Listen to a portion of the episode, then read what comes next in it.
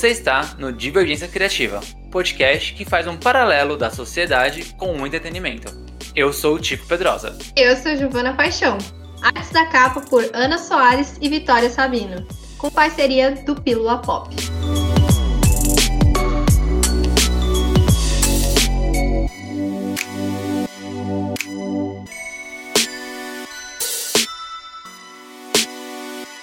K-pop e J-pop são termos que a cada dia vão ficando cada vez mais populares aqui no Brasil. É, é um estilo de música que extrapola o limite da música. Não é, não é só música, não é só, não é só som, não é só ritmo, mas tem todo um lance de performance, de audiovisual que que chega até a extrapolar as linhas de um movimento cultural. Essas estéticas lindas, modernas, maravilhosas. Ah, Giovana, eu, eu acho um sensacional isso. Eu estou completamente de acordo, porque eu adoro arte, então quanto mais arte, melhor. E é por isso que no episódio de hoje do Divergência Criativa, a gente vai falar sobre esse movimento cultural que está crescendo aí, invadindo todos os lugares. E eu acho que principalmente na pandemia, que a gente se conectou mais com a internet, a gente viu o poder que esse movimento tem na, aqui no Brasil. E é justamente acho que por conta da gente estar tá longe, né, dos shows, das performances, do contato com as pessoas, que que ficou muito importante é, a internet, né? Ela veio justamente para abalar essas estruturas aí de quem trabalha com a música e a dança.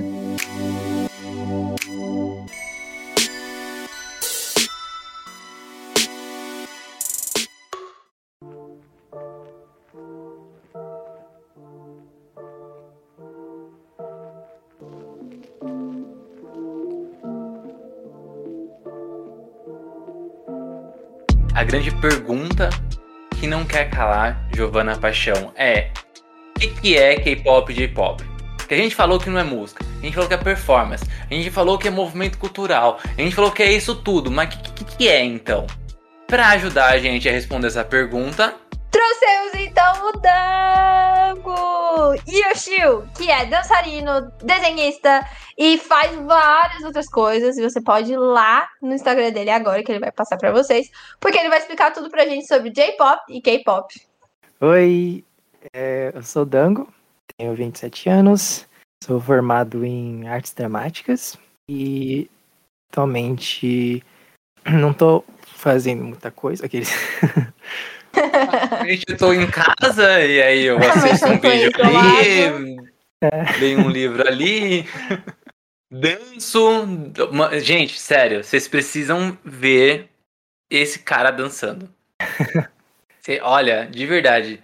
O cara, ah, não tô fazendo nada, tal, ele não tá fazendo nada, pum, coloca o celular ali no cantinho, né, deixa ele, né, bonitinho pra não cair, dança, posta no Instagram e ó, te contar, viu? Te contar. Obrigado. Eu, eu só tô, tô, tentando manter, né?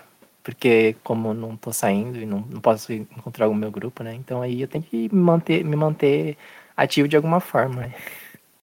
Bom, só pra vocês saberem, tipo, eu conheci o Dango. Acho que era um lançamento de um quadrinho meu, não sei se era um quadrinho, se era livro. Acho que um lançamento acho, do, do Hacking, talvez. E aí a gente fez uma escola de, de artes no bairro da Liberdade, né, que é um bairro de tradição oriental aqui no, em São Paulo. É a Chinatown paulista. Essa é verdade.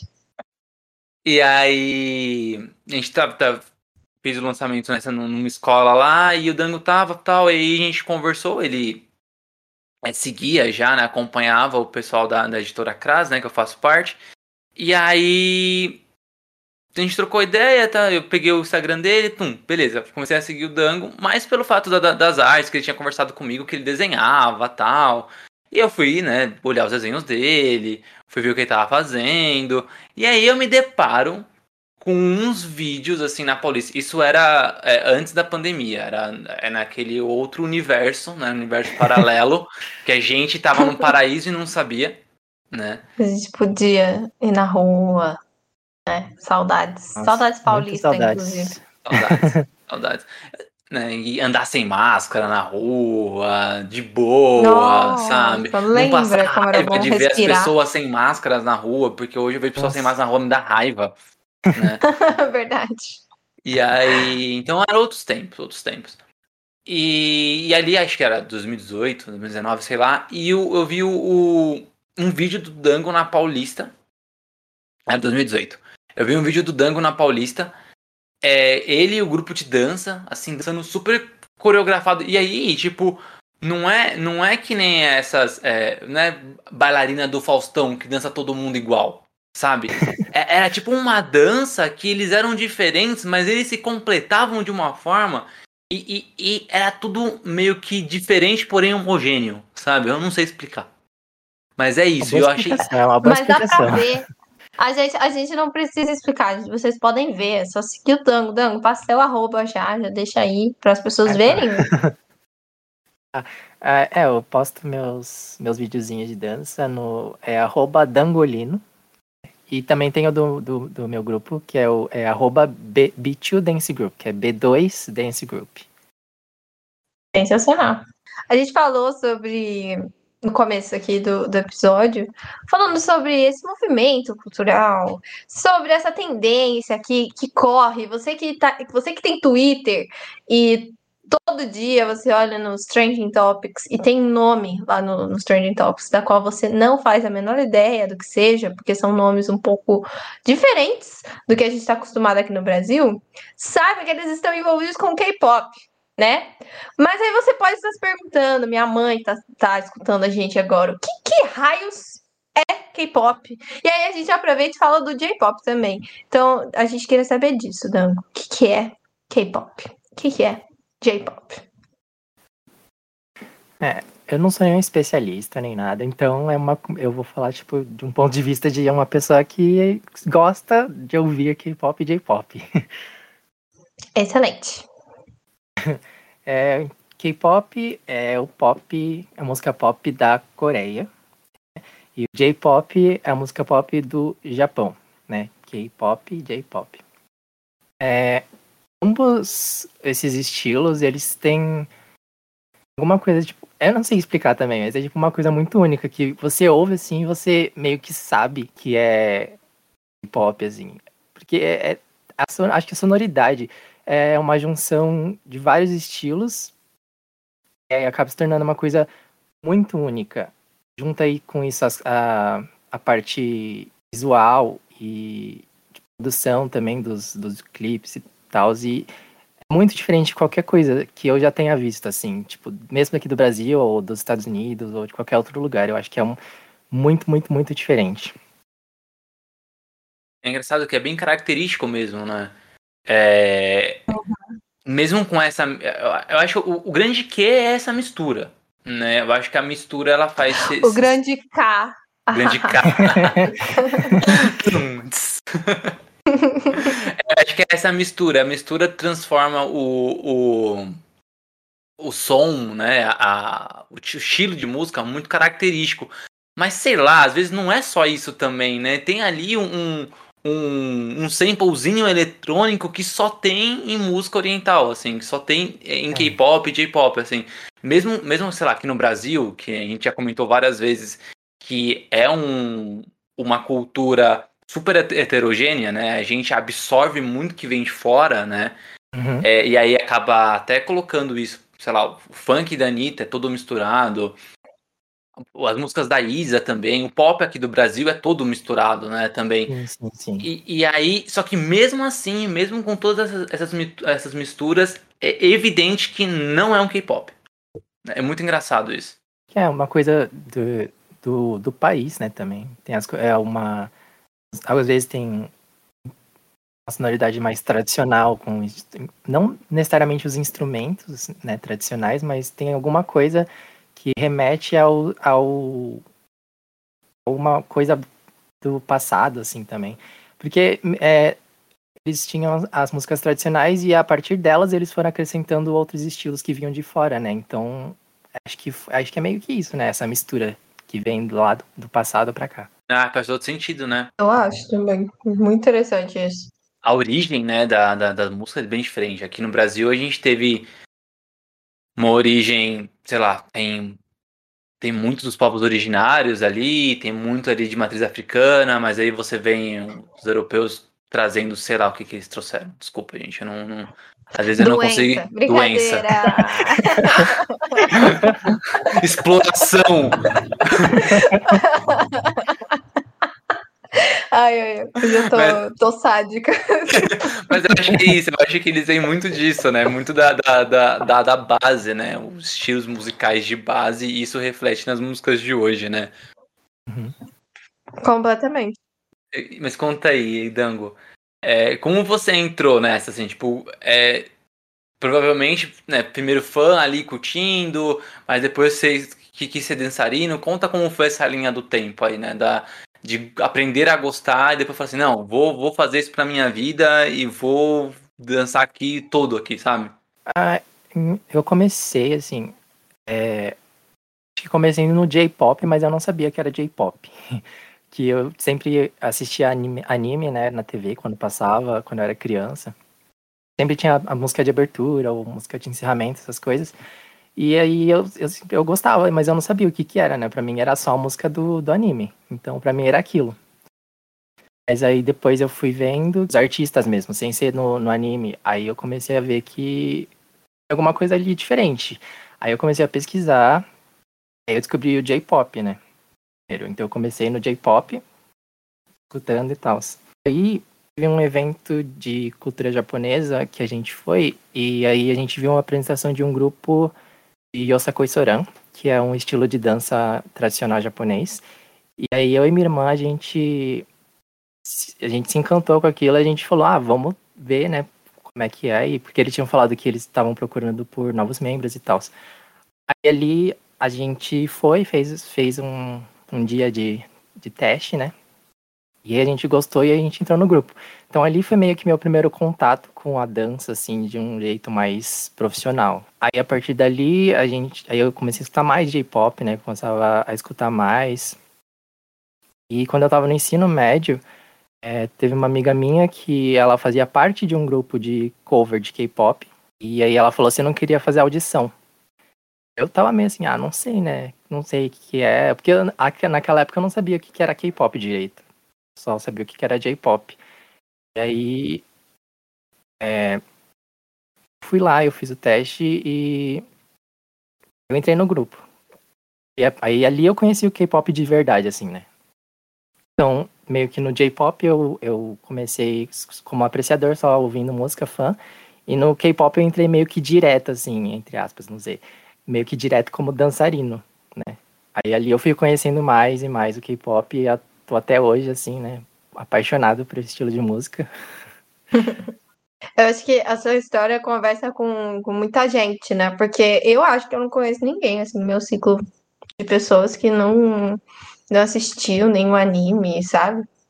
E as músicas são muito características, né? Você escuta e você sabe que você tá escutando uma música é, que não, não, é, não é, não faz parte assim do, do, nosso dia a dia. Você, você olha e fala, tá, isso aqui é bem diferente. E, e, e eu acho que é, é, isso desperta uma paixão nas pessoas mesmo, né? Porque é uma coisa distinta do que você tem ali no, na sua volta. Então faz você buscar mais. A maioria do, das pessoas que eu conheço que gostam de, de K-pop, de K-pop, é, começaram a gostar por causa de anime, aí descobriram que existia mais coisas, né? Desse universo ali mais asiático.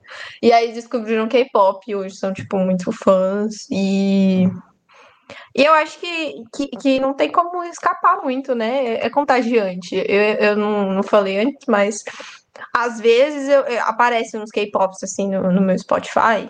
E assim, eu sei diferenciar, porque é muito característico, né? Você, você escuta e você percebe, sabe? Tipo assim, isso aqui, isso aqui não é, não é o que a gente tem.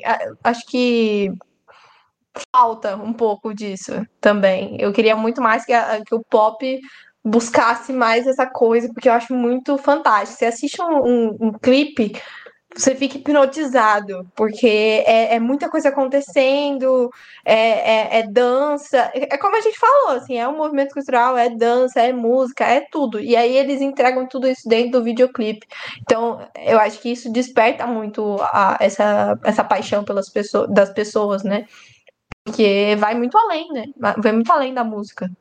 Isso de, de, de ter abertura de desenho animado tal. Que naquela época, quando a gente era pequeno, não tinha essa, o que, que era anime, o que, que não era. Tudo desenho animado. tudo desenho. Né? É Começar, começaram a segregar agora aí, mas é tudo desenho animado. É verdade. Verdade, e na minha aí... época não tinha esse negócio de otaku. Otaku é novo pra mim também, hein? E eu nem sou tão velha. E aí, eu acabo percebendo que o Brasil perdeu uma grande oportunidade de criar ali um, um estilo musical também com músicas de animação. A gente imagina um, um B-pop, né? Um B-pop com a Angélica cantando a música do Digimon, um Sandy Júnior cantando Power Ranger, que não é anime, mas beleza. com a versão nacional lá de Cavaleiro do Zodíaco, que eu nem sei quem canta, mas aí tinha lá uma era menininha que cantava lá. Alegria, o? Os Cavaleiros do Zodíaco, eu... lutadores com poder astral. Eu, eu treino alegria, eu falei balando alegria, eu misturei os dois. É, tudo bem. O importante é ser alegre, né? O importante é ser feliz. Eu não misturei é, o balão mágico com o trem da alegria. Não tem problema, o trem mágico do balão da alegria. Perdão, minha mãe tá, tá escutando e, e me julgando agora. Você falou de bebop, é meio que é uma, é uma coisa, atualmente, assim, né? É uma coisa que tá acontecendo também, né? Ah, estão lançando uma versão da Angélica cantando não, não, não, não, não, é tão, não é tanto não, assim. Mas como que é o bebop? É, é, é, tipo, tem, um, tem grupos é, agora, assim, né? E estão pegando bastante inspiração do K-pop e, e, fazendo músicas nacionais, assim, né? Tipo, em, em português e tal. É meio que, tipo, buscando o estilo do K-pop pra, com, grupos, com, com, grupos nacionais. Tipo, é. é. que aí. Então, mas aí que tá, aí começa a ficar confuso, porque se o, o B-pop é trazer o K-pop pro Brasil com grupos do, brasileiros. E o pop de só pop. Pop pop, sem B no começo. Também não é pop? Acho que é mais pra, pra tipo, falar, ah, é mais é meio, tipo, mais tem. Não, não sei extensão, assim, mas tipo, um desdobramento do K-pop no ah. Brasil, sabe? É tipo, é, é, tipo diferenciar um anime do desenho animado. É, que eles, eles têm bastante coisa, tipo, a, tipo, videoclipe tem bastante coisa, tem coreografia e tal. É, ah, tipo, artistas também que estão pegando essa, estão nessa pegada também, tipo Pablo Vittar, Luísa Sonza, assim, que elas têm agora coreografia, tem uns videoclipes bem mais produzidos, assim. Amo. Tipo, modo turbo. Modo turbo é muito, né? É, é muita sim, coisa sim. acontecendo. incrível. Inclusive, é fica, aqui, legal, né? fica aqui meu, meu, meu, toda minha energia boa pra Luísa Sonza, que tá sofrendo aí pela internet, que a internet é, é cruel. Então, Luísa Sons, você ah, tá, escutando can... a gente. é... Tá sendo cancelada? Cara, não é, acho que nem cancelamento, é um ataque mesmo. Essa menina não tem paz, porque. Quem é ela? ela... Desculpa, eu não sei. Ela, é ela não é a ex do. É, a ex do, do Whindersson. Ah, nossa, eu tô ligado. Eu sei quem ela é. Ela tá sendo atacada porque ele perdeu o filho. Sim. É tipo... a coisa mais idiota do meu, não faz menor sentido. Não. Mas, né, ser humano é, é, um bicho complicado. Então, ela tá até, acho que ela parou, assim, um pouco a carreira, ela tá meio reclusa, é. assim. Então, triste. Aqui, a, as energias do, do podcast Divergência Criativa. Para a Luísa Sonza. Que, que chegue nela, né, gente? Nossa, o pessoal é muito escroto, pelo amor de Deus, gente. Vocês não, vocês não têm o que fazer mesmo na internet.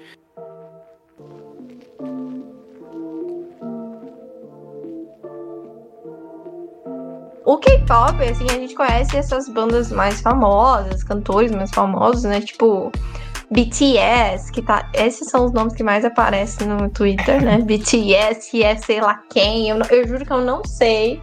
Eu lembro nitidamente, acho que foi em 2016. numa, vota, numa premiação que teve, sei lá, uma dessas aí, tipo, que People Choice Awards, alguma coisa assim, que tava eu, que sou muito fã de One Direction, no Twitter, e várias believers, que são fãs do Justin Bieber, loucas votando para que um ou outro ganhasse, e do nada subiu 11 meninos é, coreanos no palco, e eles ganharam o, o, o People Choice Awards, assim, ninguém entendeu nada. Foi o momento mais impactante, assim, da minha vida. Porque eu falei, quem são esses, sabe? E era uma banda, acho que EXO. Acho que é isso, ah, o nome ah, sim, sim, EXO, é. E aí subiram esses meninos e, tipo, eu fiquei, quem são esses, sabe? Quem são eles na fila do pão pra ganhar do meu One Direction? Bem louca, surtada. E People Choice Awards, assim, então, ok, tá no nome, mas é só pra deixar claro a escolha popular, né? É, eu acho que era o People Choice, deve ser. Então era tipo votar, ficar de altas madrugadas. Ah, a gente não tinha que fazer mesmo na minha vida, mas ficar lá votando loucamente, aí do nada, uma pessoa que nem tipo, um grupo que a gente nem conhecia subir. E aí a gente, acho que foi assim meu primeiro impacto com o K-pop. Mas assim, tem essa banda, EXO, que eu acho que ela é famosa, não sei hoje em dia. Tem o BTS, que, meu Deus, fez campanha com o McDonald's esses dias aí, tá arrasando. Uhum.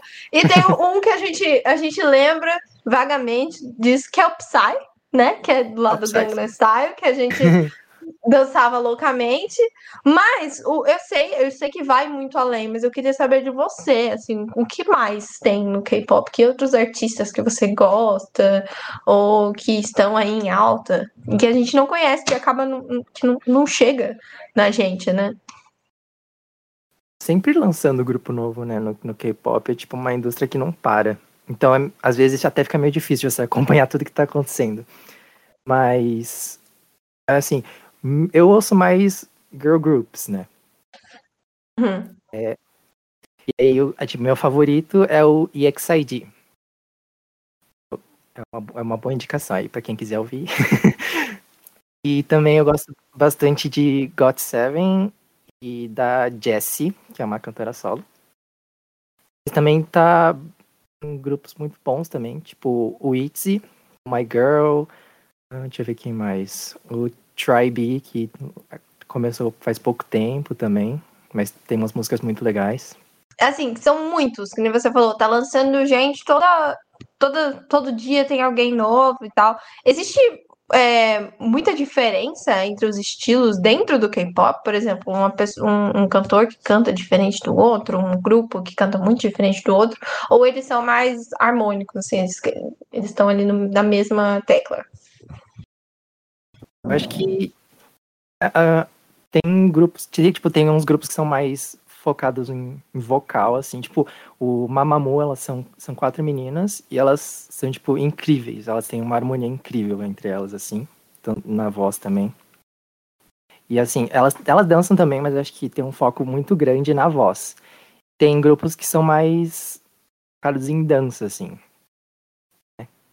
E dentro de cada grupo também, é, tipo, o mesmo grupo canta vários, vários estilos de, de, diferentes de música. Tipo, pode cantar.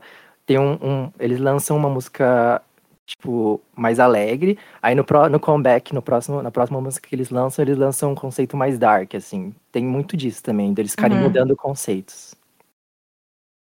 Que legal, que legal. Tem tipo rap no, no K-pop, tem, tem, tem. Rap. Agora tem, tipo, tem. Acho que praticamente todos os grupos agora, agora tem rap.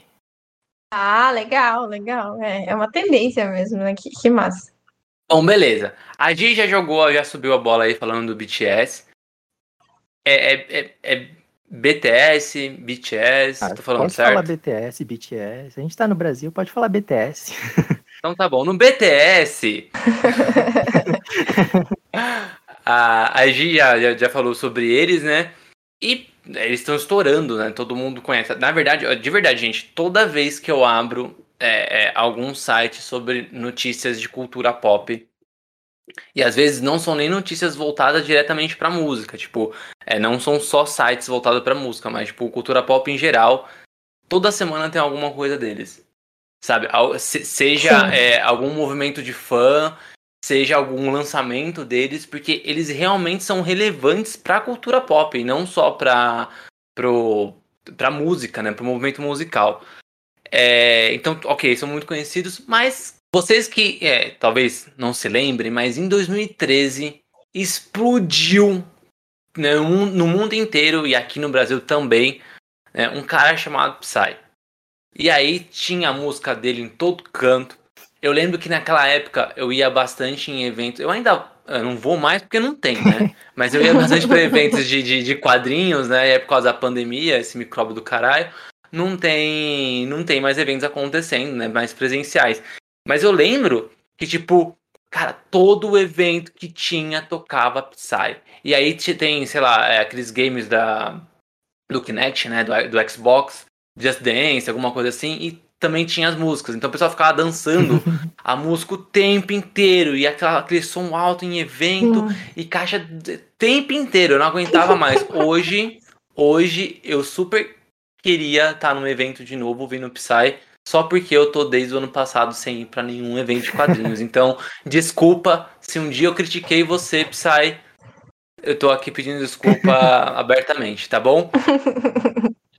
Sai é, esse cantor, né? De, de, acho que ele foi o primeiro grande, grande artista, assim, é, coreano, que deu uma, uma visibilidade, eu acho que, pro K-pop, né? Ele é o Gangnam Style, que, que tem aquele clipe maravilhoso, que é, que é, é super psicó... Ele é, ele é a cara do K-pop, inclusive, né, esse clipe, porque ele tem de tudo, tem animação, tem, tem pessoas, acho que é bolo, é bolo que joga, eu, eu tenho essa lembrança de uns negócios, assim, na cara das pessoas. Uh, tem cavalo, sabe? É uma, e tem a dancinha clássica, né? Você põe as duas mãozinhas cruzadas assim pra frente, mexe elas e mexe as pernas de um lado pro outro é. e Open Gangnam Style, é isso. É incrível. É Agora que a gente já lembrou quem é esse cara, Dango, você acha que essas bandas, tipo, é que, é que o BTS ele tá há bastante tempo, né? Então, vou nem dizer que, que é moda, mas às vezes pode ser uma moda ali um pouquinho mais extensa, porque o Psy aqui no Brasil, pelo menos, pelo menos aqui, sumiu, assim. Eu vi uma música dele depois e mais nada. Você acha que o, o K-pop e o J-pop, eles vieram mesmo para ficar, né? A Gia ela comentou sobre como quanto a internet, né, a, auxilia a, a crescimento e propagação desses estilos aqui no Brasil. Você acha que eles vieram para ficar mesmo ou você acha que tipo a gente está vivendo hoje uma bolha enorme que daqui a pouco vai explodir e aí a gente não vai mais. Vai, vai, vai parecer coisa de velho, sabe? Por falar de. Sei lá. Pagode. Como assim? Sabe? Não! É sério. Não, não, eu tô falando sério assim, não tô falando que pagode é coisa de velho. Mas, tipo, há, há anos atrás, sei lá, anos 90, você ligava é, televisão, era um grupo de pagode atrás do outro, sabe? Todas as siglas, todos os. Era os, tinha um jeito moleque, tinha um sorriso maroto, é era sempre alguma coisa e um adjetivo. alguma coisa e um adjetivo, né? É verdade. É, então, a gente tinha muito. Eram, eram muitos grupos, né? E aí, até pouco tempo atrás, ainda aqui no Brasil, há uns 15 anos mais ou menos, era um boom do sertanejo universitário essas, é, esses grupos, essas bandas ainda existem aqui no Brasil. Uhum. Só que ele diminui, né? Não tem mais um milhão de pessoas sendo lançadas. Você acha que isso vai acontecer com o K-pop também? Ou, ou ele tem um, jeitão diferente, assim, que é além da música? Sei, eu acho que. Falando por mim, eu acho que ele vai continuar. Porque, tipo, eu já tô faz, faz uns uns 10, 10, 11 anos, eu acho que eu, tô, que eu comecei a ouvir K-pop e tô até hoje, assim. E mesmo se ele parar, eu, eu vou continuar ouvindo. Então, assim, por mim, ele nunca vai parar. Mas eu acho que ele vai continuar por um bom tempo aí, ainda, assim. Porque muita, muita pessoa, pessoas mais jovens, assim, que estão começando agora a ouvir K-pop, tipo, espalhando muito, né? Não só no Brasil, mas no mundo todo. Então, acho que não, não vai acabar tão cedo, assim, essa, essa, essa onda, onda, onda entre aspas, né? onda do K-pop, assim, eu acho que vai continuar por um bom tempo. Acho legal como o Brasil recebe muito bem é, movimentos culturais orientais, né? Sim, sim, sim. Tipo, sim. a gente recebeu muito bem o, o, os animes quando eles vieram pra cá. A gente recebeu muito bem os mangás quando eles vieram pra cá. Uhum. recebeu muito bem o K-pop e o J-pop, e agora a gente vem recebendo muito bem os doramas, né? Assim. Nossa, é verdade. Verdade. Eu acho que eu acho sensacional, inclusive. Outra coisa que eu acho muito, muito massa, assim, da Coreia. Inclusive, queria conhecer a Coreia. Fiquei sabendo que brasileiro tem vários privilégios, hein? Não precisa de visto. Já, já quero muito. É, eu, não eu... sei mais agora, né? Agora É. não pode entrar em lugar nenhum. é verdade. Você viu essa matéria quando aí, Giovana? Não, faz um tempo já, né? Essa Então pandemia já não era, já precisava. caiu tudo por terra. Será? Ai. Você po- pode Coreia, ter certeza você, que você, pessoa da Coreia que tá assistindo a gente. Deixa a gente entrar, por favor. Ai, ai. pelo menos eu e a Gil Dango. É, só a É. gente. O resto pode ficar. Mas eu acho, eu acho sensacional que tem, tem todo um incentivo, né? Do. Eu eu não sei se é. se- Eu não sei agora o, o, o sistema de governo deles, mas o governo mesmo incentiva o K-pop, né? Porque revolucionou muito o país, né? O país ganhou muita visibilidade, é, turismo. Eu vejo vários canais no YouTube que tipo mostram, ah, o meu apartamento em, em- aqui na Coreia, em Seul, eu acho que é, que é a capital. E aí é, eles mostram os apartamentos pequenininhos. Eu também sou um pouco viciada nisso, nesses- nessas coisas pequenininhas. Então, eu vejo os apartamentos, tipo, dois metros quadrados. Aí eu fico, meu Deus do céu, como vivem, né? E, e, e tem todo esse incentivo do governo. Então, Brasil poderia aprender um pouco ali com, com a Coreia também. A incentivar sim. a arte, né? Não ficar falando que, que, que artista é tudo vagabundo. Porque, né? Uhum. Gente, o cúmulo aí, o K-pop ganhando milhões, milhões e bilhões, eu acho que é uma, é uma indústria bilionária. Então, ai, eu adoro, eu acho, eu acho isso assim, uma, uma coisa uma das coisas mais legais, é o incentivo a essa cultura mesmo, e eu acho que o país também é muito apaixonado, né? Então, cria todo esse, acho que é o nacionalismo do bem, você gostar das coisas que seu país produz, é muito massa. Mas como o Tico estava dizendo que o Brasil, apesar de não incentivar a própria cultura, adora a cultura dos outros. Isso é verdade, porque a gente ama o anime, a gente ama o mangá, né? Aqui em São Paulo, principalmente, eu acho que aqui tem uma, tem uma população que super tá envolvida. Se você passa, eu não sei hoje em dia, porque eu não tô andando muito pelas ruas, mas se você anda assim 200 metros, sem conta o povo de que tá, tá ali mais é, ou tá na liber- indo pra liberdade, aí já tá usando umas camisetas de anime, ou você tá de cosplay, que eu acho também sensacional. Mas assim, a gente já falou sobre o K-pop, aí eu queria voltar um pouco pro Japão, por isso que eu puxei a liberdade aqui.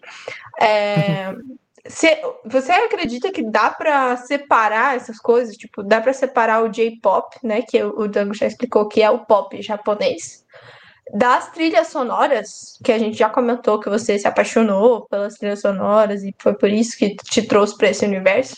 Dá pra separar uma coisa da outra, das trilhas sonoras dos animes e tal, enfim. Acho que. Acho que não, porque muita, muita gente começou a conhecer o J-pop mesmo através dos animes, né? Então foi meio que uma, uma, uma porta de entrada muito grande o pessoal começar a gostar de J-pop. Ah, E lá no Japão também eu acho que é muita música que é produzida pros animes, assim, especificamente, eu acho. né? E aí eu acho que tá muito interligado uma coisa na outra. Aí tá vendo? Outra oportunidade que o Brasil perde. Porque tem, o Brasil faz um monte de novela e essas músicas aí, ó, não, não, se- não- performam assim tudo, entendeu? Verdade. História, eu sei que história, história, eu sei que história. Mas é uma música só, entendeu? Ali é uma música ali do Caetano, uma música ali de, de, sei lá, da Anitta. Anitta já foi abertura de novela? Acho Ah. Não, não sei. Não, tá vendo? Não Tá vendo? sei. O Brasil perde! O Brasil perde, gente, olha. Tá perdendo, né? É, eu fico reclamando assim, não, mas eu, eu fico reclamando zoando, mas eu gosto das coisas do Brasil. Eu só não gosto de o que tá acontecendo hoje com o Brasil. Aí É. o povo brasileiro tá meio estranho. Mas culturalmente falando, eu gosto do O movimento Brasil tem muita coisa boa. É, Eu também, não, não, vão me, não vamos começar a me mandar pra Cuba só porque eu tô reclamando, tá? Eu sou brasileira e eu tenho direito de reclamar do meu próprio país, entendeu? O meu delírio comunista é, é a, a, a, cultura ser bem valorizada aqui no Brasil. Pois é, né? Tipo, eu valorizo. Tanto é que eu tô reclamando, né? Que as pessoas não estão valorizando a própria cultura, né? Mas. Não, não, não, não me xinguem, por favor. Eu adoro o Brasil. É isso que você falou, Gi, é muito verdade. Assim, eu acho que, pô, eu vejo é, vários outros países incentivo, com, com, campanhas e com programas de incentivos muito grandes a cultura e esporte, né? Uhum. É, e aqui no Brasil parece que, tipo, mano, tá, você tá sempre correndo atrás das coisas, sempre correndo atrás, sabe? E tipo, pô, você vê, sei lá, é time de futebol feminino, ou time de futebol de várzea, né? Uhum. Não precisa nem ser, ou série D, série C, não vou falar série A porque aí só tem clube grande, né? Mas, tipo, pô, o cara, a, cara, a mina que joga, tanto faz, precisa trabalhar. Trabalhar mesmo, tipo, trabalhar um emprego formal. Uhum. Pra treinar de noite ou final de semana. E aí, quando tiver competição, assim, tem que rezar pro chefe liberar para conseguir viajar para competições, tipo, do Brasil todo, sabe? Uhum. Aí, é isso falando de esporte, né? E aí, falando de, de, de música, de arte, Cara, é muito difícil. Às vezes você tem um incentivo ou outro ali de um de um programa do governo, sabe? Sei lá, um PROAC da vida, mas tipo, isso não é o suficiente, sabe? Não tem nenhum, nenhum programa que é realmente é, inclusivo, né? E que vai é, fortalecer a cultura. Aí você fala, pô, Coreia tem um, um programa que, que, que, de incentivo que fortalece a criação de, de grupos e tudo mais. Né? Aqui poderia ter alguma coisa assim, coisa, sabe? Não precisa nem ser tipo é, só movimento musical, né? Mas, porra, falta, né? Poxa, Brasil, é outro, outro, outro delírio comunista aí. É. é meio contraprodutivo, né? Eu acho. Porque é. quando, quando as pessoas, ou pessoas estrangeiras chegam no Brasil, ou você vai viajar para algum outro lugar, é muito nítido né, do que as pessoas enxergam do Brasil. Ah, então samba, ah, você é brasileiro, então você sabe sambar, caipirinha, lá, lá, lá, lá. Né? Então, você vê que a visão dessas pessoas é, é limitada, é claro, né? Porque, né? Uhum. Meu Deus. Mas elas têm essa noção de que há uma paixão brasileira pelo samba, há uma paixão brasileira pela caipirinha, lá das quantas. Só que a gente acaba se limitando também, né? Eu acho que tem tanto esse limite internacional quanto nacional também. Tem gente que, tipo, não aprova um monte de coisa, ai, critica, porque sei lá das quantas não é cultura, funk sofre. Né? É uma das coisas que mais acho que sofre. Ontem eu estava assistindo, inclusive, acho que Profissão Repórter, que falou sobre, sobre o funk. E eu acho que é, é uma das culturas que mais sofre hoje em dia no Brasil, mas é a, a cara do Brasil. O funk é a cara do Brasil. E você pode Sim. negar pessoa. Negue à vontade, mas o funk é, é, é o Brasil, né? Então, é, é, é, é triste. Eu acho meio triste, assim, essas coisas. Mas fazer o quê? Aproveitando, Dango, é, que a gente tá falando sobre esse incentivo à dança tal, como vocês fazem para para apresentação, para persistir como um grupo, né? Acho que esquece um pouquinho a pandemia, né? Porque eu acho que esses últimos, né, ano passado, esse ano são completamente atípicos. Mas como que era antes, né? Como vocês faziam é, para se encontrar, aonde vocês se apresentavam, né? É, como, como que era essa, essa união aí do grupo, né? De, de, de K-pop? Ah, então, a gente a gente sempre ensaiava no Centro Cultural São Paulo, né, o CCSP, lá na Vergueiro. E às vezes também a gente ensaiava em salas, né, que a gente a, a, tinha é, emprestado e tal. E, por exemplo, figurino é sempre é, era por conta nossa, assim, a gente comprava os tecidos e tem uma amiga nossa que ela, ela faz roupas, né. E a gente falava com ela para ela fazer figurinos pra gente quando precisava, tipo, pra competição, essas coisas assim, a gente sempre pedia pra ela fazer. Aí depois a gente começou a fazer os vídeos na rua também, K-pop in public. Ali a gente começou gravando com celular mesmo. A gente chamava um amigo nosso, assim, para gravar com celular mesmo, assim.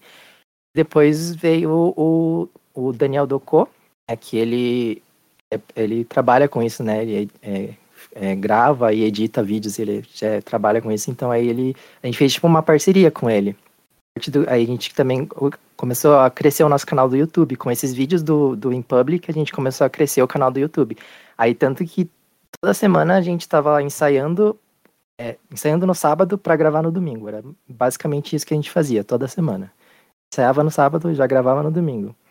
Não perder é, engajamento do YouTube nem nada assim. Sempre pe tentando pegar é, as novidades, o que sai, o que estava vindo, né, as músicas mais novas para pegar bastante engajamento, assim. E quando tinha evento também, a gente sempre ia, participava também, às vezes para competir, é, pra competir e às vezes também para fazer apresentações especiais e tal. É, muita saudade dessas épocas também. É. É, esse K-pop em, public é, é, é, aquele estilo de vídeo, que é aquela dança que eu comentei dos vídeos do começo, não é? Que tipo, vocês estão na Paulista. É que tem. A gente dança na rua, aí, aí junta um monte de gente em volta, aí era maior, maior baderna. A gente meio que parava a Paulista, o beat era tipo um evento, assim, na Paulista, às vezes. Tinha gente que perguntava no Instagram, ai, quando vocês vão gravar, onde vocês vão estar tá pra gente assistir, não sei o que. Era louco o negócio. Uma pequena é. aglomeração do bem. Saudades. É.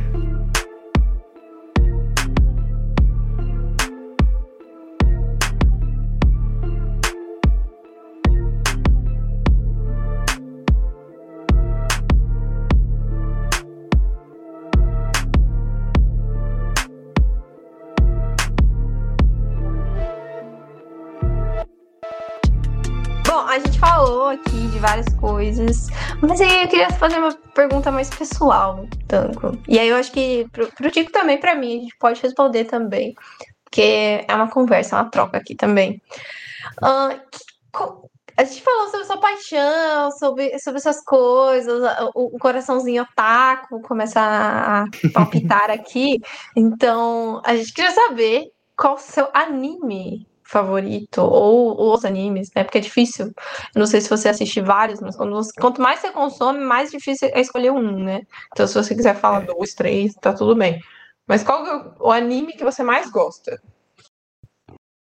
Hum, ultimamente eu não tenho assistido muito anime, eu não tenho assistido muito, muita coisa assim, mas que ficou mais para mim foi coisa quando eu assistia quando eu era criança, assim passava na TV e tal.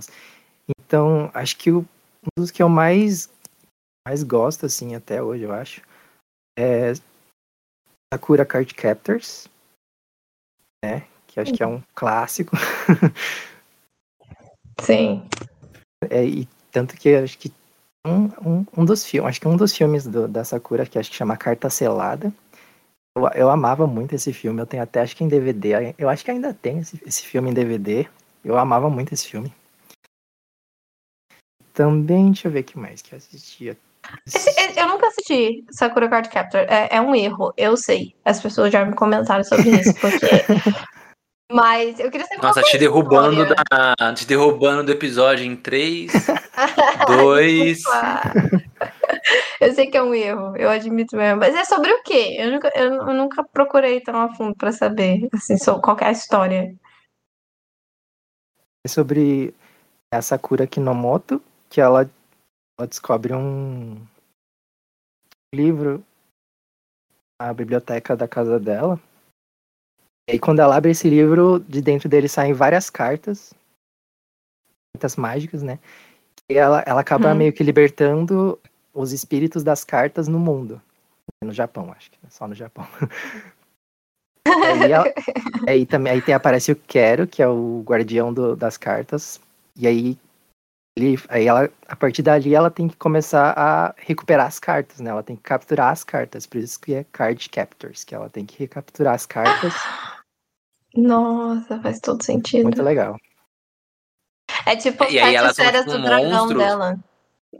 É, é, é, tipo é que eu vou, puta, fazer uma, uma comparação, mas é uma comparação bem ruim. porque não é tipo Pokémon, tá? Não é. Ah. Porque, tipo, não são, não são que eles são soul. Ah, você chegou a ver o desenho do Jack Chan? Sim, meu Deus, eu amo Então, Então, eles não tinham que eles não tinham que encontrar os monstros lá e sei lá, os zodíacos e sei lá num- numa pedrinha. Sim. A Sakura ela tinha que capturar dentro de cartas esses monstros. Ai, que legal! Nossa, então eu eu super. Era super isso, né, Dango? Não tô- eu, tô, eu tô lembrando bem? Não lembro do, do Jack Chan, eu não lembro, porque eu assisti faz muito tempo e eu nem, nem lembro mais. Da Sakura é. É, mas a- isso, né? É, ah, é. então beleza. Tá, tô, tô lembrando bem. E era muito legal também, porque ela tinha várias roupas. Todo, todo episódio ela tinha uma roupa diferente. É, já me falaram sobre isso. Eu acho isso sensacional, assim. Adoro personagens que trocam de roupa. E Muito raro em desenho animado, né? Muito. É, bastante. Você tem mais algum que você gosta, Dango? Qu- Quando eu- é, esses dias eu tava re- reescutando umas, umas trilhas sonoras de anime, né? E aí eu relembrei de uns, de uns animes que eu assi- assistia faz mu- muito tempo. Que era Bicharate Nyo e Saber Marionette J. Que passava acho que no Animax, é, faz muito tempo. Uau! Esses eu não, não faço a menor ideia de qual seja. Quer contar sobre a história pra aguçar as pessoas a assistir? Eu também acho que posso nem lembrar direito também, porque faz muito tempo que eu assisti, aí, mas eu lembro, o Digicharate, é, o Digicharate era, era um meio que um, muito de comédia, assim, era, acho que cada episódio era uma coisa diferente, é, era aquelas comédias meio situacionais, assim, eles vão pra um lugar, acontece alguma coisa, e era sobre, acho que, não me engano, era princesas alienígenas que caem na Terra. Eu não lembro se era isso, mas era, acho que era isso. Eram umas princesas alienígenas que elas acabam caindo no Japão e aí mostra a vida delas aqui, assim. E era, e era muito engraçado. Eu, eu morria de rir. E o Saber Marionette. Ai, deixa eu lembrar. Eu- é que eu, eu não lembro direito como era.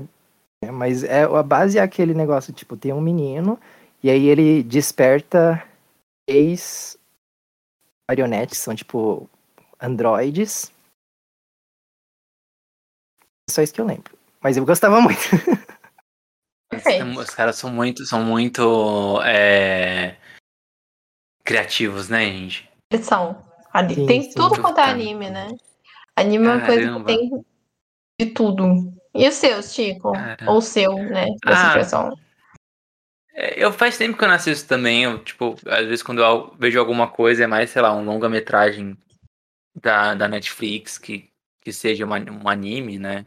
Que venha do, Ja- do Japão. Mas não tenha nenhum, nenhuma série que eu assista mais, assim, sabe? Mas, né?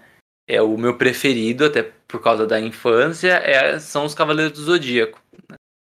E até hoje eu leio o mangá dos Cavaleiros do Zodíaco, assim. Uhum. E aí eu lembro, eu lembro que um episódio que a gente teve com a Mari Miranda lá sobre sitcom, e ela falou assim que a sua. O, o nível que você gosta ou não de algum filme ou série é equiparado ao tanto de vezes que você passa pano pra eles, né? E Cavaleiros do Zodíaco eu passo muito pano. Porque, tipo, putz, é uma, anima... é uma história, né? Um, um mangá escrito em 85, 1985, no Japão, super machista, sabe? Super Uhum. retrógrado. É, e ma- mas não adianta, sabe? Quando eu vou assistir, eu sempre falo, ah, gente, mas você tem que lembrar que naquela época, sabe? E aí eu passo mó pano, até hoje, assim. E, e ainda as coisas mais recentes, os mangás mais recentes, eu continuo lendo até hoje. Incrível. Eu não sabia que ainda tinha mangá de, de Cavaleiros do Zodíaco, não. Ainda saem, tem vários, tem várias séries paralelas, assim, sabe? Spin-offs, ainda saem. Nossa. Caramba, eu, eu achava muito legal o Cavaleiros do Zodíaco. Eu assistia quando era pequena. Não sei quem foi que deixou, né? Porque era é, é um anime super violento, né? Depois eu assisti, depois, tipo, é sangue, é. Nossa, muito pesado. Mas eu assisti quando era menor, assim. E, e eu, eu gostava de ficar gritando junto com ele, sabe? Do nada, uma criança. Eles gritam muito. Do nada, era eu. Eles, eles gritam muito, realmente. Eu, eu conheci os dubladores de. Eu não lembro que, como, que, que foi. Mas eu lembro que eu fiquei fascinada. Porque eles fizeram um painel. Eu não lembro se foi um painel lá dentro. Não, não foi lá dentro.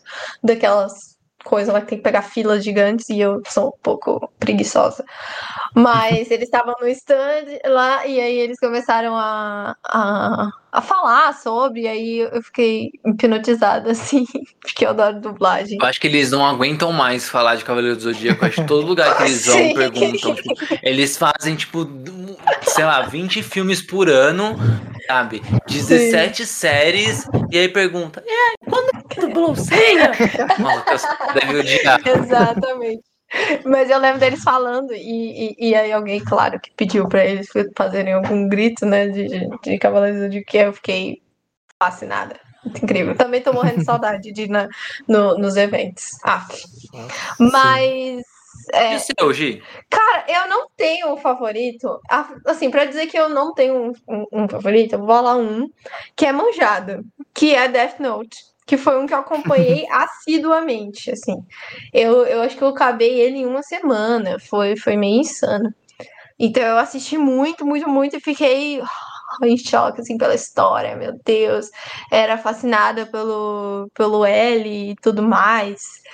Ah, mas assim, eu tenho vários animezinhos de, de- do coração, tipo Dragon Ball, tem Hantaro, que era um dos Nossa, mais fofinhos. Nossa, pode crer. Hantaro é muito fofinho. Era os porquinhos da Índia, não era? Sim!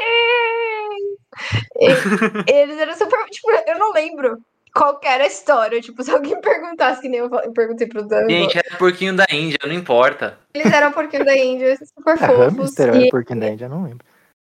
Eu não lembro agora. Deixa eu ai, vou pesquisar. Mas era. Nossa, era incrível. Era. Hantaro, vem aí. Hantaro. Era incrível. Sempre, é, era muito bom. Mi- Minhas manhãs ficaram mais, mais quentinhas por causa deles. E, e tem vários. Eu acho que eu assisti muito anime, tipo, Super 11. As coisas assim, aleatórias, mas eu nunca acompanhei. Acho que o único que eu acompanhei de verdade foi o Death Note. Por isso que eu tenho ele meio que guardadinho assim, no meu coração.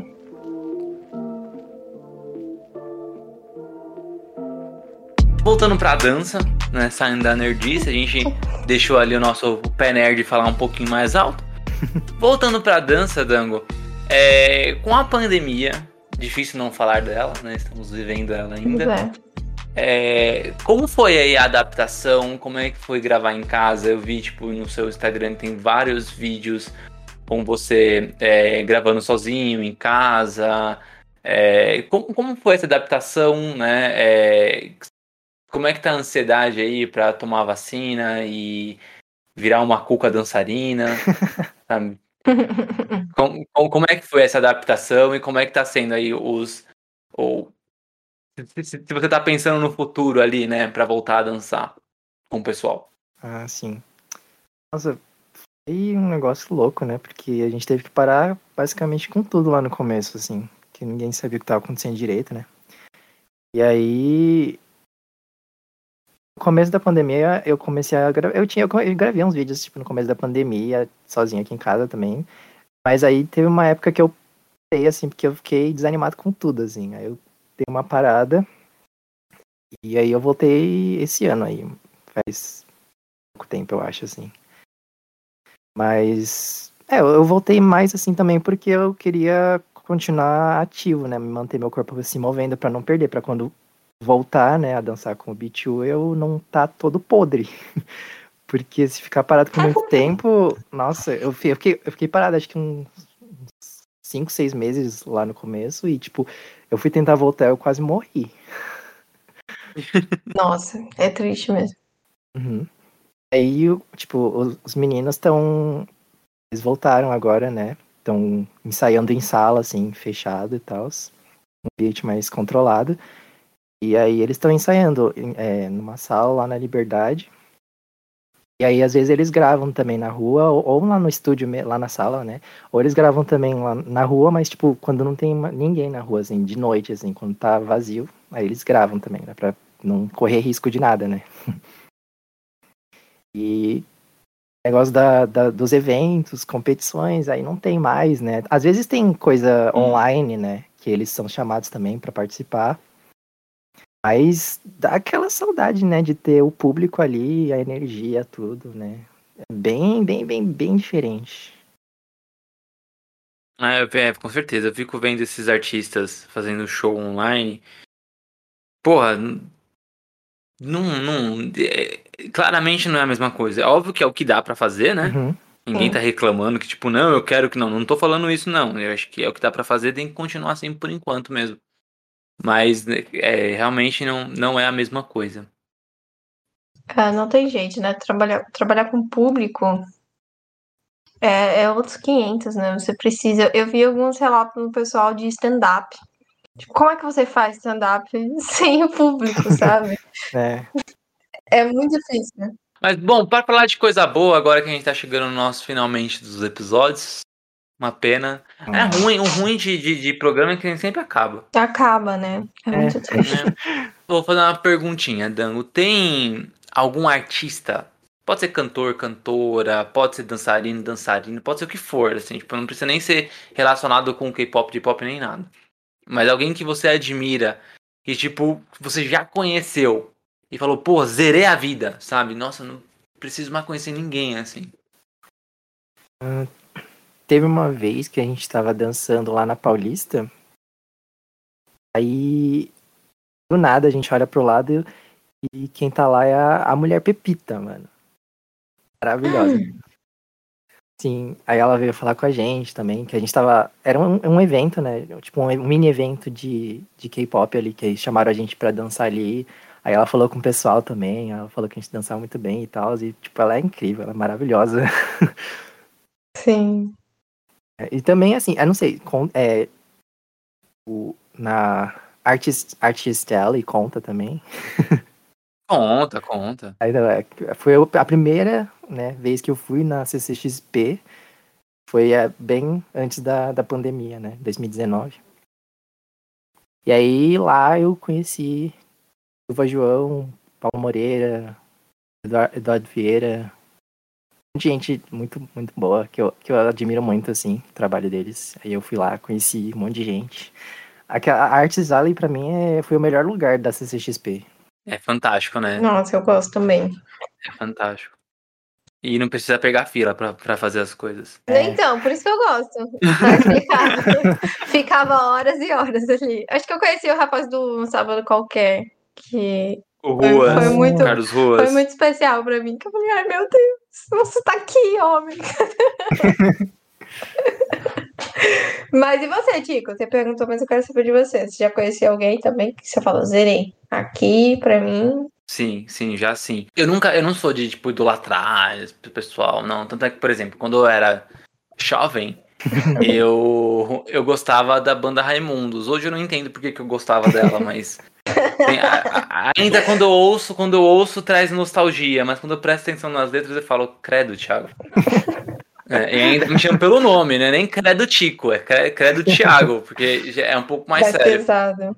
É, mas. E aí um dia, tava, um dia eu tava andando na Paulista assim e eu encontrei o Fred, que era o baterista da banda do, do Raimundos. Aí ele passou por mim e falou assim, nossa, é o Fred. Ai, foda-se. E saiu andando, sabe? eu- eu- eu nunca, eu nunca fui de, tipo, ir atrás, pegar autógrafo, porque, sei lá, a pessoa tá. Tá no momento dela ali, né? Fazendo as coisas dela, vou lá encher o saco. Uhum. É, é, era isso que eu pensava, tá, gente? Não tô, não tô dizendo que é certo ou errado, não. Mas, em contrapartida, fevereiro de 2020, no último carnaval que a gente teve, já que é, logo em seguida, né, março, começou todos os problemas com a pandemia aqui no Brasil e tal. Mas em fevereiro eu fui pro, pro um trio elétrico do Emicida, né, organizado pela Lab Fantasma.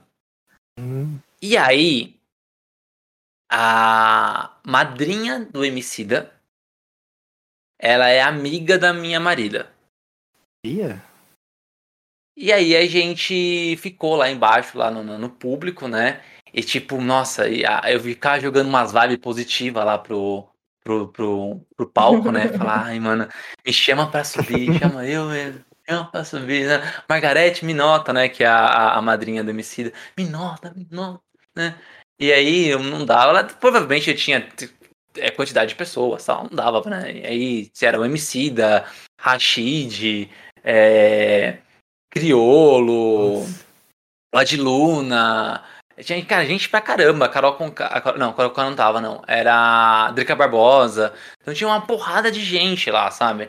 Então, ó, imagina, né? Não, não cabia ninguém ali no backstage, né? Num, num trio que é um caminhão, né? Beleza, acabou né, o show, a gente, ah, vambora, né? Vambora. Né? Foi bom.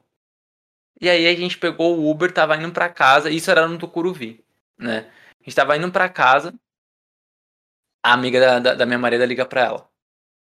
Ah, onde vocês estão? Ela sabia que a gente tinha ido pro show, né? Onde vocês estão?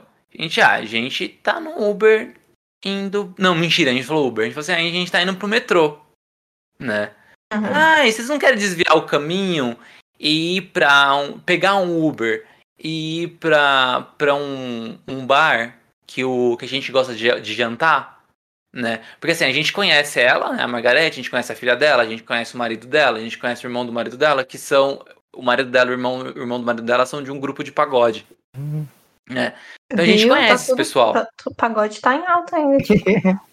é, né, eles são de um grupo, eles são de um grupo não, é, é de super tradicional, assim, de, de faz roda de samba, nem pagode, eles fazem roda de samba. O show que eles fazem é foda, porque é um show que não tem microfone. Nossa. E aí o público fica em volta deles e todo mundo canta junto com o público. Ai, que incrível. Que legal. Você não ouve eles cantando.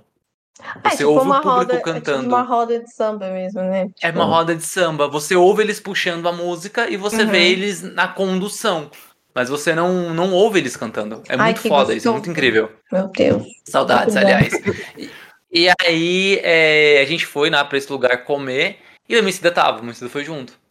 Aí foi oh. o Emicida, a esposa dele, a filha dele, a filha mais velha, né? A outra era pequenininha ainda, bebezinho. Ainda é bebezinho, mas era mais bebezinho ainda. Foi o Rashid, a esposa dele também. E aí, é, assim, eu nunca fiquei idiota perto de alguém famoso. Foi a primeira vez na minha vida que eu fiquei idiota.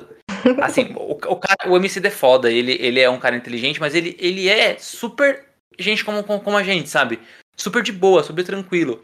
E eu, eu faltei babar, assim. Devo ter babado perto dele, assim, sabe? Porque eu falava com ele, assim, e não conseguia, tipo, dar, cumprimentar ele. Aí eu ficava com dúvida que, tipo, ai, mano, como é que eu converso com ele e tal? Aí eu fui cumprimentar a filha dele quando eles chegaram, por exemplo, que, que eu, e minha, eu e minha marida, a gente chegou primeiro lá, né?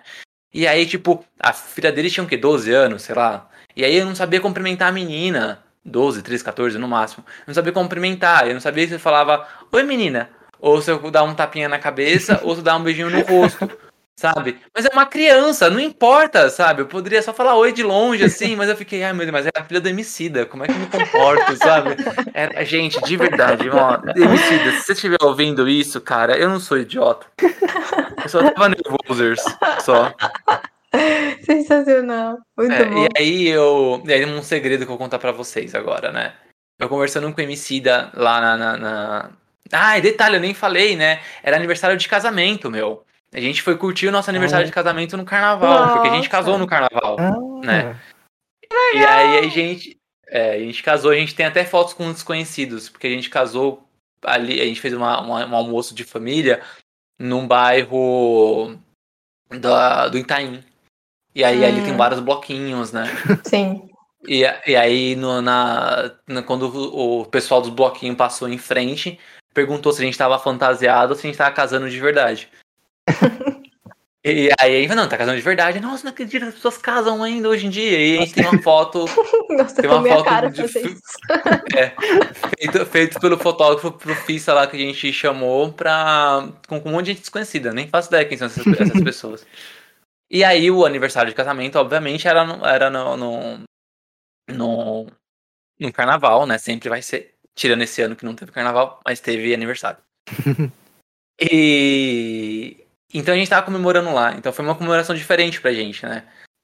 E, e tipo, e lá, na, lá na, com o MC, ele falou, ele falou sobre um filme que ele gosta muito, que é Os, os Aventureiros do Bairro Proibido. E eu gosto desse filme, eu já tinha assisti, assistido já, né? É, esse filme é de 84, eu acho. Eu peguei ele algumas vezes na minha, na minha infância, ali na sessão da tarde, mas eu não assisti tanto, né? Porque eu sou mais novo do que o filme, então ele não passou tanto assim é, ali quando, quando, quando eu era. Quando eu entendia o que estava acontecendo com os filmes. Quando passava eu era muito novo. Uhum. Mas eu gosto desse filme, eu achei esse filme divertido. E eu não lembrava desse filme quando ele falava pra mim. Aí ele falava, ah, o Aventureiro do Bairro Proibido. Eu falei, cara, eu não lembro. Aí ele falou assim pra mim, ó, oh, faz o um seguinte. Assiste esse filme e aí a gente troca uma ideia. Sim. Né? Não, mas ele falou brinquedo, ele falou tipo do jeitão dele, sabe? Não era, não era, não era, não era de, de, de grosseria. Né? É, não, não, era do jeitão dele. Ele não. Assiste então, tipo, assiste com uma ideia. O filme é da hora, sabe? Você vai ver e tal. E aí eu cheguei em casa, pesquisei e falei, ai, caralho, é esse filme. E aí, para homenagear esse dia, que foi muito importante para mim, dentro do meu novo quadrinho, o Prisma, tem referências a esse filme. Olha! Olha só! Eu adoro que cada episódio a gente descobre alguma coisa do, do quadrinho. É, é, é muito bom. Muito bom. Daqui a pouco vai saber a história inteira já. Pior que eu não conto a história, né? Não, conto você não, não conta, você só conta, tipo, os pedaços das coisas. E aí eu fico mega ansiosa, fico, ai meu Deus, cadê? Cadê? Sensacional. Teve mais alguém, Tico? Não, não, mas ninguém. Você tem? Cara, é... Eu, eu fui na CCXP nos primeiros anos, assim, eu fui direto. Acho que eu fui uns três primeiros anos. E acabei conhecendo bastante gente lá. E, e, eu acho que a pessoa que eu, que eu mais. Na época, assim, eu fiquei mais. Meu Deus do céu, zerei a vida. Foi quando eu conheci o Misha Collins, que, faz, que fez, né? Não sei se não faz mais porque acabou, mas fez o Castiel em Supernatural. Eu era muito fã de Supernatural na, época. E quando eu fui pra lá, e aí eu, meu pai me deu de aniversário o, o Meet and Greet, eu fiquei extasiada, sabe? Eu fiquei me tremendo, assim, enquanto estava na fila. muito, muito nervosa. E aí, a hora que. a foto é muito engraçada, porque eu tô amassando ele. É, a foto que eu tirei com ele, tipo, eu tô realmente amassando ele, sorrindo, desesperada, com a cara de louca, psicopata. e ele, tipo, sendo fofo. Mas ele, era, ele foi muito fofo, assim. Eu conheci ele, ele assim, né? Tipo, mais rápido. Mas eu lembro que, assim, no dia eu tava tão feliz, tão feliz, parecia que eu tinha zerado a vida. Mas hoje em dia acho que eu, eu tenho outros artistas assim que eu gostaria mais de, de conhecer para realmente zerar.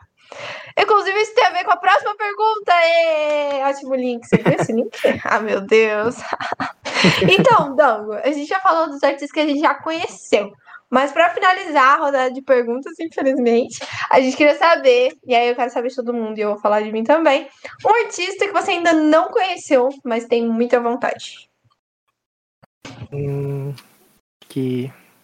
Sandy Júnior, talvez? Não sei. Ah, oh, é, é porque. É, é, fez muita parte da minha infância. Eu queria ser amigo da Sandy. Do Júnior também, o Júnior é legal. Eu queria ser amigo. E também do, do Lucas, o Lucas ah, sim, Lima. Sim, sim, Quem é esse? O marido da Sandy. Ah, é verdade. Ah, é verdade. Ela é casado. Tem filho, não parece, tem filho né? Tudo, né? Ela parece que tem 15 é anos. É adulta já. O pessoal fica falando aí, o pessoal fica falando desse povo, mas, gente, a Sandy. Verdade, é verdade. Não envelhece. É verdade. Ela não envelhece. Senhora. É Sandy Júnior, então, a resposta do Danco. Ou tem mais? É. Acho que também, tipo, é, Glória Groove, Pablo Vittar, Dani Bond, assim, também.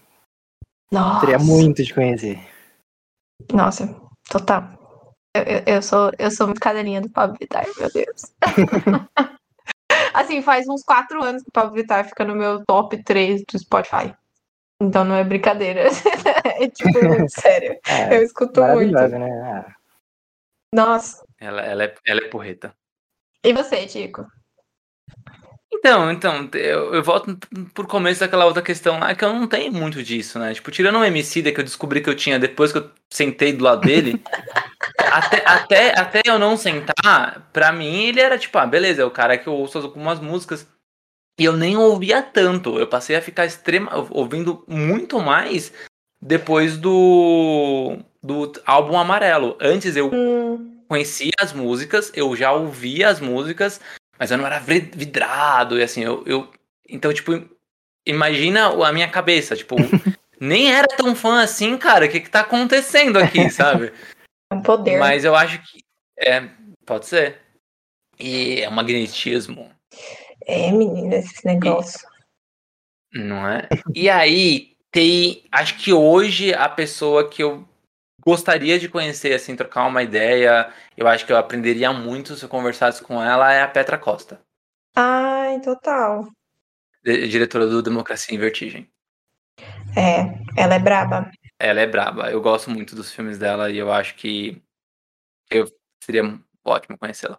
Assim, pra você que não, não, talvez não tenha entendido, né, do tamanho da Petra Costa, tipo assim, ela tem quantos anos a Petra Costa? 37. Então vamos lá, vamos aos fatos. Petra Costa tem 37 anos, é cineasta e ela é brasileira. Então ela, ela tem ali um- umas coisas dificultando já a vida dela, né?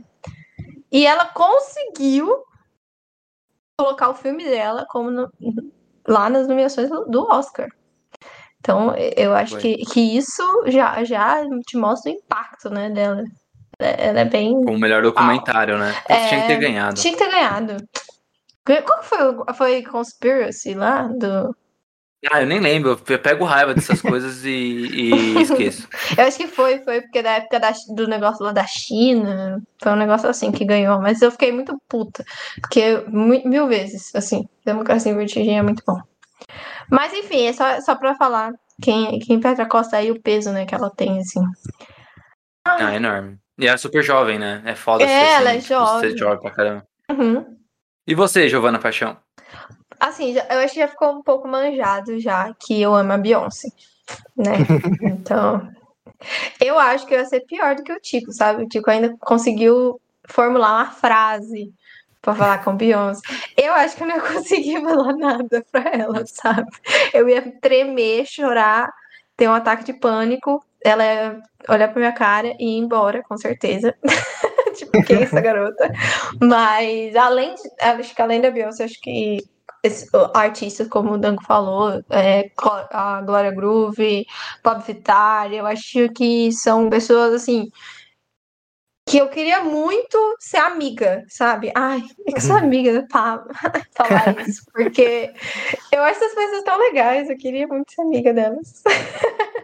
Quem sabe um dia aí, Pablo, você que está escutando a gente, Glória, você que está escutando a gente, chama na DM. Não é ADM. Mas é. Ah, acabou. Ah, Boa? acabou. Acabou. já?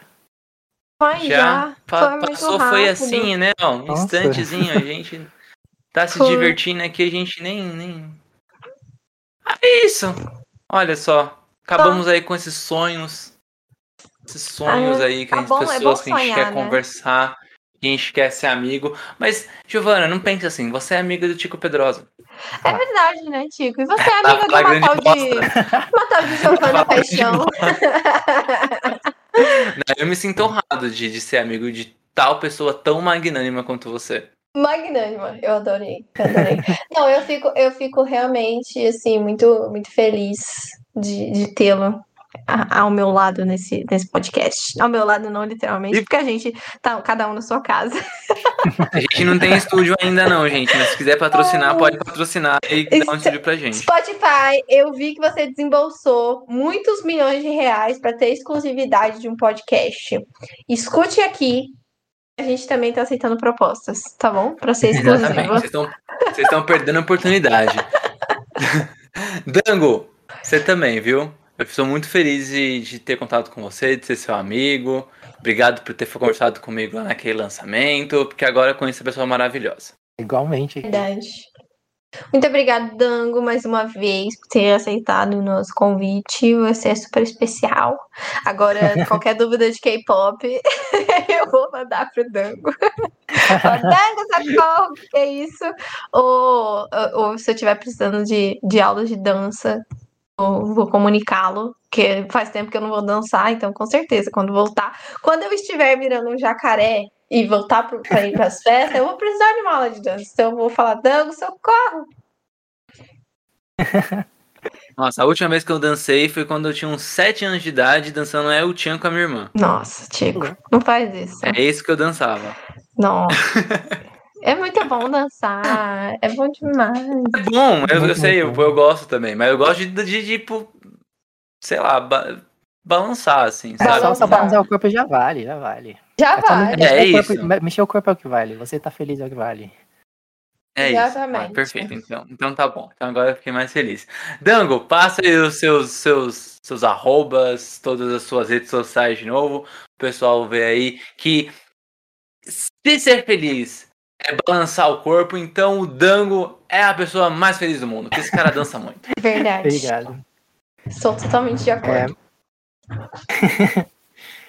É, então, ahn, meu Instagram, que eu posto meus vídeos de dança, é arroba dangolino.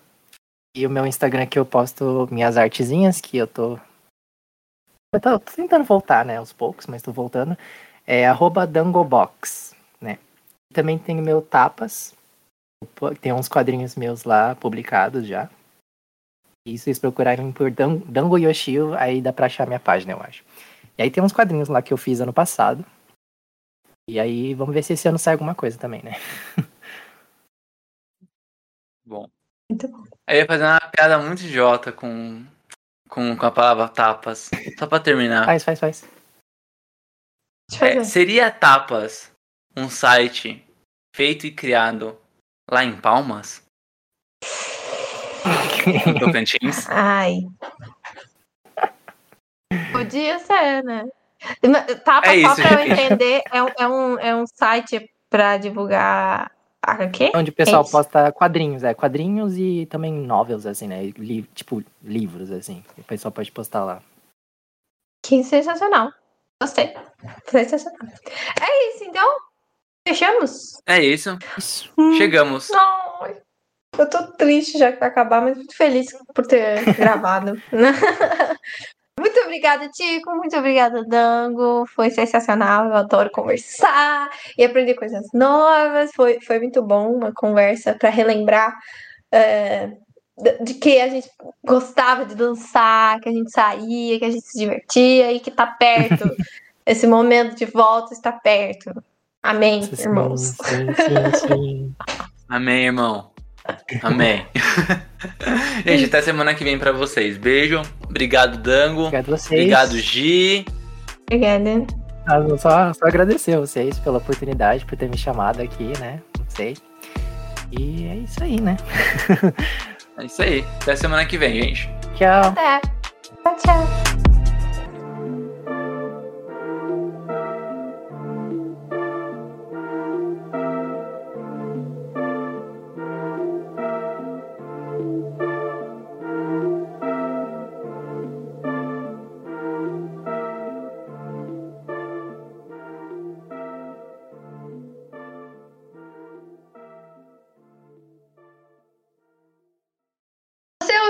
Divergência Criativa? Gostou do episódio? Nos siga nas redes sociais. Apresentadores, arroba Tico underline Pedrosa e paixão.gil.